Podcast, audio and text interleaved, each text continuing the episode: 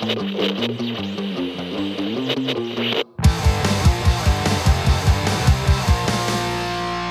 It Radio, der Podcast der TH Rosenheim.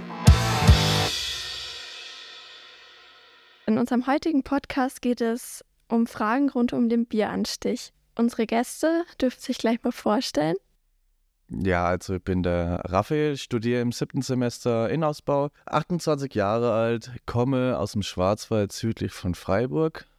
Genau, ja, ich bin Frido, äh, 23 Jahre alt, studiere auch Innenausbau, jetzt auch im letzten Semester, das Hutsemester, das siebte.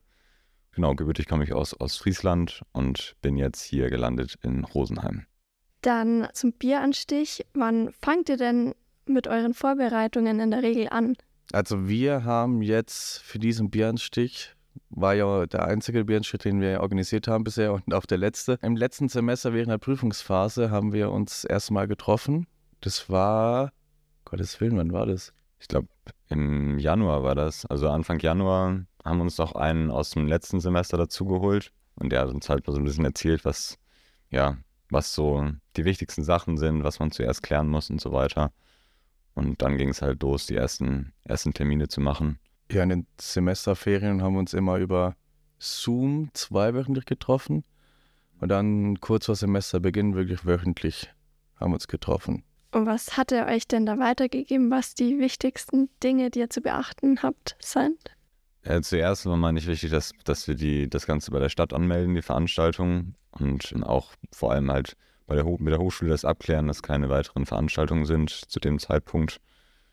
Ähm, was haben wir noch am Anfang? Ich glaube, Security haben wir auch schon direkt am Anfang geklärt, um das halt schon mal zu reservieren. Und mit der Holzerband muss abgeklärt werden, ob sie kann, weil theoretisch fällt und steht alles mit der Holzerband.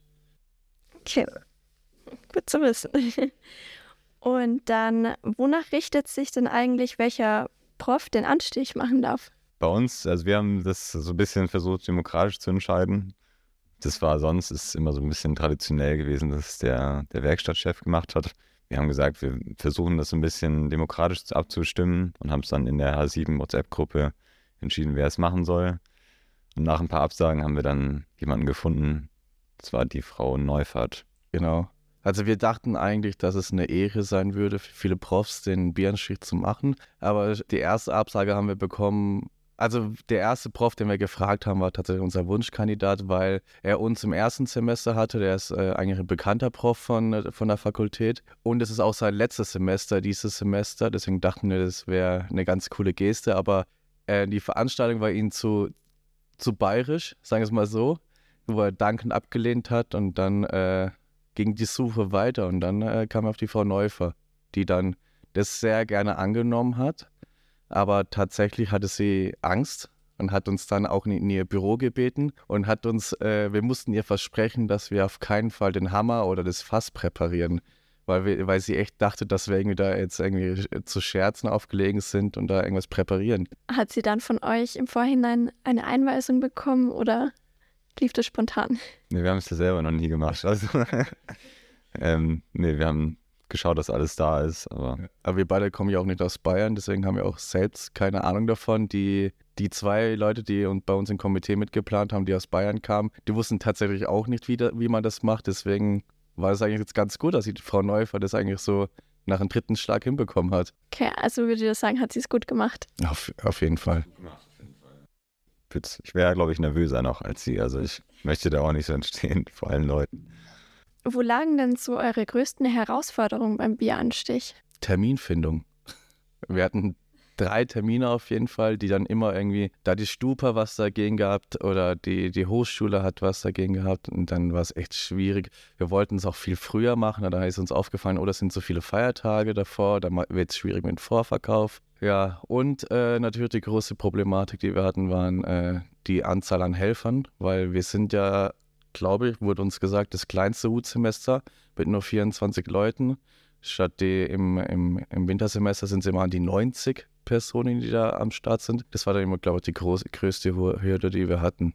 Ja, wir haben uns dann noch einige, das war dann so eine Freiwilligenliste, also jeder konnte sich eintragen oder ja, alles, alle aus dem WhatsApp-Gruppen konnten sich melden, die Bock haben, dann auch mit beim, beim Ausschank zu helfen oder an den einzelnen Stationen. Und dann hatten wir ja, wirklich genug Leute. Der, der, der Deal war dann quasi, dass die dann den Rest des Abends äh, frei trinken dürfen.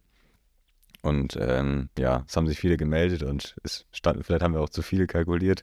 Es standen dann auch ein paar rum, die sich dann, ja, das, der, Nur trinken. nur trinken dabei waren. Aber es hat am Ende gut gepasst. Also wir hatten genügend Leute. Das klingt doch gut. Wie viele wurdet ihr dann von 24 auf? Also äh, die erste Schicht war quasi, also wir waren in zwei Schichten eingeteilt, jemals von 16 Uhr bis 19.30 Uhr, von 19.30 Uhr bis 22 Uhr. Die erste Schicht war die reine Freiwilligenschicht. Da waren wir 30 Leute müssten wir gewesen sein. Und in der ersten Schicht waren alle Hutträger, hatten quasi frei gehabt. Das war ein Wunsch, der sich geäußert hat von uns Hutträgern, weil die wollten auch was von ihren eigenen Birnstich haben dass wir quasi die erste Schicht äh, nur den Helfern übergeben, dass wir uns zusammenhocken können und Bier trinken und die zweite Schicht wurde nur von den Hutträgern übernommen. Aber glücklicherweise waren dann einige Leute von den Freiwilligen so motiviert, dass sie auch in der zweiten Schicht geholfen haben. Das klingt doch gut. Und jetzt mal zum Organisatorischen vom Bieranstich. Man bekommt ja im Vorhinein oft schon die E-Mail, man sollte sein Auto umparken. Habt ihr tatsächlich schon mal ein Auto abschleppen lassen? Wir waren kurz davor. Wir waren kurz davor. Also wir haben äh, am Donnerstagmorgen haben wir uns alle getroffen und eigentlich ja hätten wir gerne mittwochs schon alles frei gehabt. Donnerstagvormittag war halt immer noch dieses, also ja, anfangs drei und dann am Ende war halt noch wirklich noch ein Auto da und dann Bis, bis 12 Uhr mittags stand ein Auto noch da. Und wir, und wir haben auch überlegt, was machen wir jetzt damit? Also wir haben erst überlegt, abschleppen lassen, dann haben wir Abschleppdienste angerufen und die haben alle gesagt, das machen die nicht, weil wir keine öffentliche Veranstaltung sind. Deswegen war die Problematik. Dann haben wir überlegt, sollen wir einen Zaun drumherum bauen oder sollen wir das in äh, Plastikfolie einpacken? Doch dann kam zum Glück auch irgendwann der Besitzer des Wagens, ist dann unter Applaus weggefahren von uns. er hat sich ein bisschen geschämt, dass plötzlich so ein ganzes Fest um sein Auto her, drumherum gebaut worden ist. Aber ja. Meine andere Frage zu den Einnahmen. Ähm, wollt ihr euch dazu äußern, wozu die dann verwendet werden? Im Prinzip ist es ja ein Konto, was, was weitergeführt wird immer. Also das, ja, das hat uns jetzt auch geholfen, halt im Vorhinein schon Sachen zu bezahlen. Und so geht es dann das Semester immer weiter. Also wir zahlen unsere ganzen Unkosten damit. Ja, also auch GEMA, GEMA-Gebühren müssen wir auch bezahlen und natürlich Security nehmen auch, haben auch eine gute Rechnung für die Personen, die die da haben. Also das Hutsemester ist ja ein Verein, das quasi jedes Semester jeden wechselt und auch die Kasse übergeben wird. Die Einnahmen sind tatsächlich nicht so krass hoch, wie man sich es vorstellen könnte, weil wir extrem viele Ausgaben haben und quasi der Eintritt ja nur 5 Euro kostet. Also so enorm sind die Einnahmen echt nicht. Also ich habe auch mehr erwartet, aber relativ gering.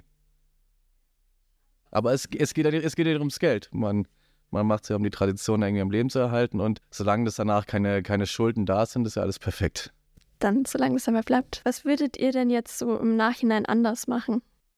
Ich hätte es mir gewünscht, dass wir es länger machen dürfen. Also noch weiter bis 22 Uhr, aber kriegen wir von der Stadt keine Genehmigung. Ähm, Ansonsten, also ich habe vorher auch nicht damit gerechnet, dass alles irgendwie reibungsfrei verläuft. So, wir haben zwar alles so bedacht im Prinzip, aber ich habe gedacht, irgendwie, irgendwas, irgendwas muss ausfallen, aber es hat alles eigentlich ganz gut gepasst. Wir haben dann noch nachts aufräumen, auf, aufgeräumt bis um drei. Vier.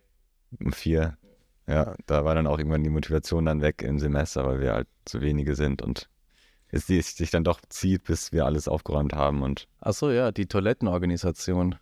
Es gibt ja drei Toiletten, äh, aber die meisten Leute sehen immer nur die zwei Toiletten wegen, die vorne stehen, aber den Baustellencontainer hinten dran äh, durften wir auch mit benutzen. Hat aber kaum jemand genutzt, weil es keiner verstanden hat. Wir haben sogar Schilder aufgestellt, dass es noch eine dritte Toilette gibt. Ja, das, wir wussten das. Ja. Ah, und Essen. Essen. Essen hatten wir zu wenig, glaube ich. Also, dass da eine, die lang, längste Schlange war echt beim Leberkasparzi. Die war wirklich sehr lang, ja. Also wir haben es vorher, also vorher abgesprochen, dass wir halt circa 2000 Leute haben und den dann auch gefragt, ob er, den, ob er die versorgen kann, ob, ob das passt so mengenmäßig und er hat halt eingewilligt und Hat gemeint, passt schon. passt schon. Hat er ja. öfters gemacht. Aber ich glaube, er war dann doch ein bisschen überfordert auch. Also er hat natürlich auch guten Umsatz gemacht, aber trotzdem überfordert, damit so viele Leute zu bedienen. Da müsste man vielleicht vorher dann gucken, dass man wirklich vielleicht auch zwei Anbieter fragt, dass es sich ein bisschen verteilt. Wann wart ihr dann circa ausverkauft mit Essen? Keine Ahnung, der Bazi war einfach plötzlich weg. Also ich, ich, ich habe eh noch wenig Erinnerungen an ans, ans Fest, weil ich so unter Strom stand, die ganze Zeit rumgelaufen bin, habe den Bazi, glaube ich, ein paar halbe gebracht und, und dann so gegen neun oder halb zehn war er, glaube ich, schon, schon weg. Einfach ohne nicht mal Tschüss gesagt, einfach abgehauen. Ich habe ihn noch nicht mehr gesehen, aber. Aber die Pommes waren gut. Ja. Das ist ja schon mal was.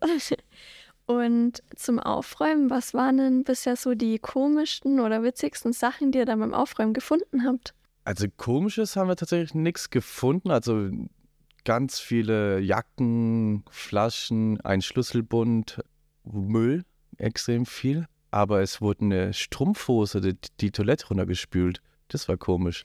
Bei der Frauentoilette. Also hat irgendjemand gedacht, so, die muss ich jetzt ausziehen und runterspülen. Keine Ahnung, was da passiert ist. Aber ja, komische Dinge haben wir leider nicht gefunden.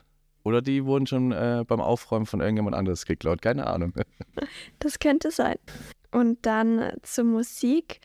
Ähm, dürft ihr gegenüber der Holzerband Wünsche äußern? Lasst ihr die Musik komplett die Holzerband entscheiden oder wie wird das so organisiert? Da haben wir uns weitgehend rausgehalten. Also ich denke, paar Songs sind auch so Evergreens, die halt immer wieder gespielt werden, jedes Jahr. Narkotik Narkotik. zum Beispiel. Ja.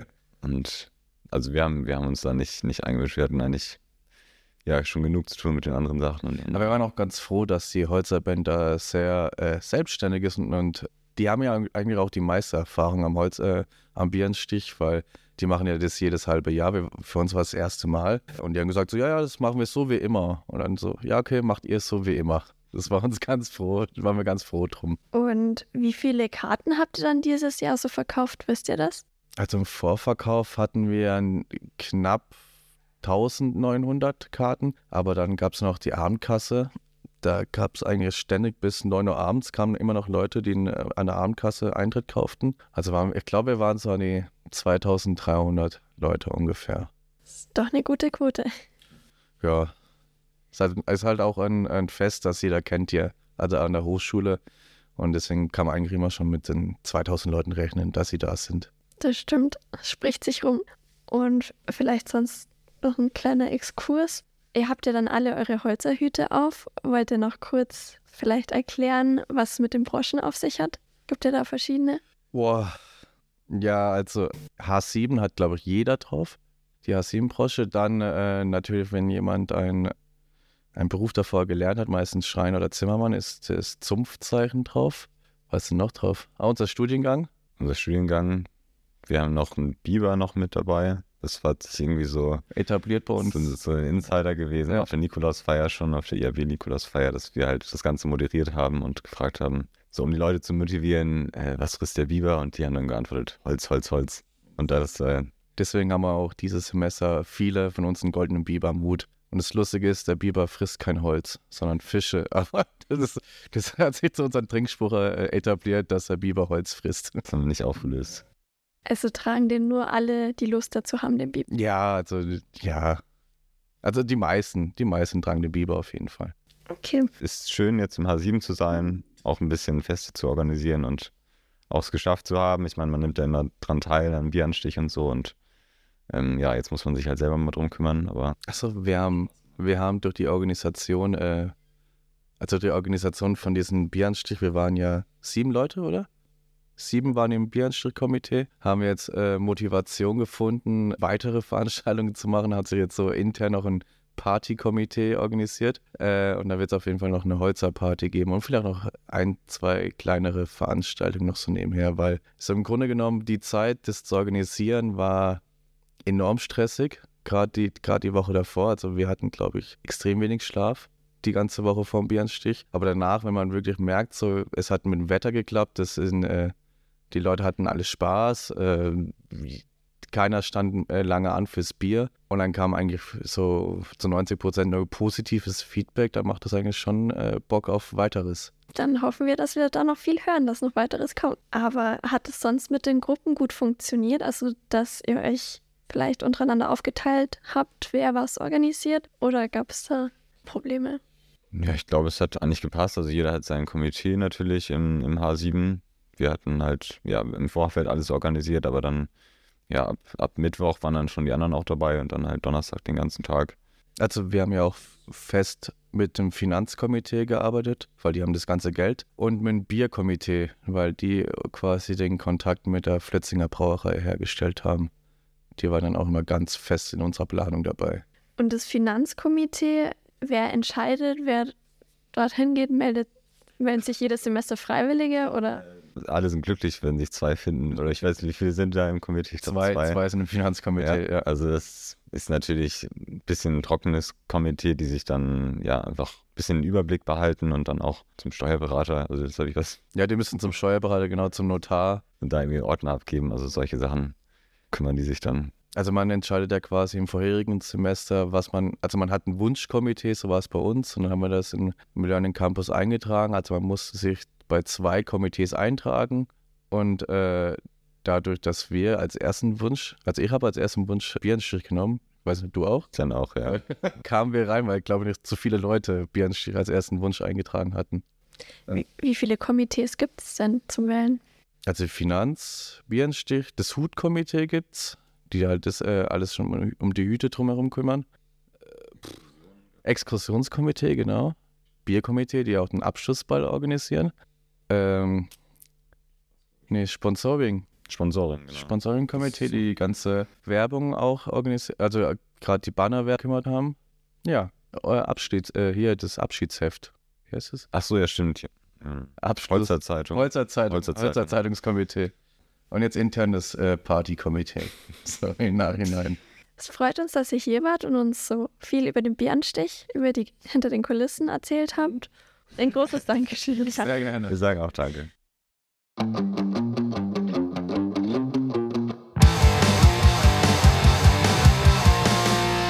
Roll It Radio.